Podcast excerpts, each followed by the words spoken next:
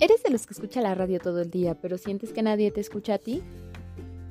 Si tu respuesta fue un rotundo sí, déjame decirte que tú, como audiencia, cuentas con más derechos de los que podrías imaginar. ¿No me crees? Déjame contarte algunos de ellos. Sabemos que la radio es un medio masivo que nos transmite información y está a nuestro alcance siempre que lo deseamos. ¿O no es así?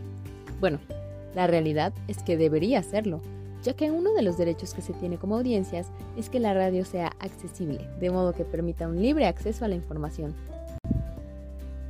Vaya, parece que aún no me crees. Déjame contarte un poco más. Veamos. Ah, ya sé. Piensa en alguna ocasión en que el locutor o la locutora te haya ofendido. Exacto, no existe. O al menos eso espero, porque uno de tus derechos es recibir respeto. Eso incluye que no seas discriminado o menospreciado en ningún momento de las transmisiones que la radiodifusión te brinda. Claro, seguro te estarás preguntando, bueno, ¿y quién se encarga de verificar el cumplimiento de estas normas? Muy bien, déjame presentarte al Instituto Federal de Telecomunicaciones, un órgano autónomo que se encarga de que exista un desarrollo eficiente, tanto en telecomunicaciones como en radiodifusión.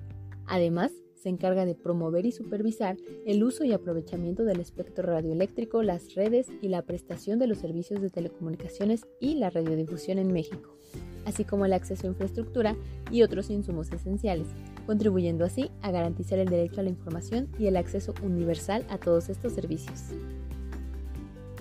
Pues en fin, la realidad es que si usara esta cápsula para informarte de todos los derechos que tienen las audiencias, nos tomaría un largo rato.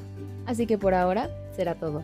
Ya nos escucharemos después para profundizar más en el tema, aunque estoy segura de que esto te tomó por sorpresa.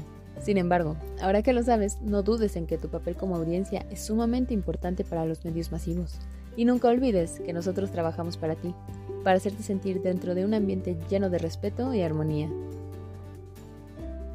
Claro que todo lo anterior no exenta a ninguna radiodifusora de cometer algún error o infracción respecto a lo antes mencionado, pero aquí viene una tarea muy muy importante para las audiencias.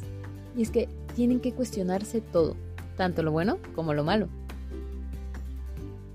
Porque aunque es tarea de los defensores mantenerse en una constante actualización, es importante no delegarles esta tarea en su 100%. Entonces, ya sabes, escucha, piensa y cuestiona.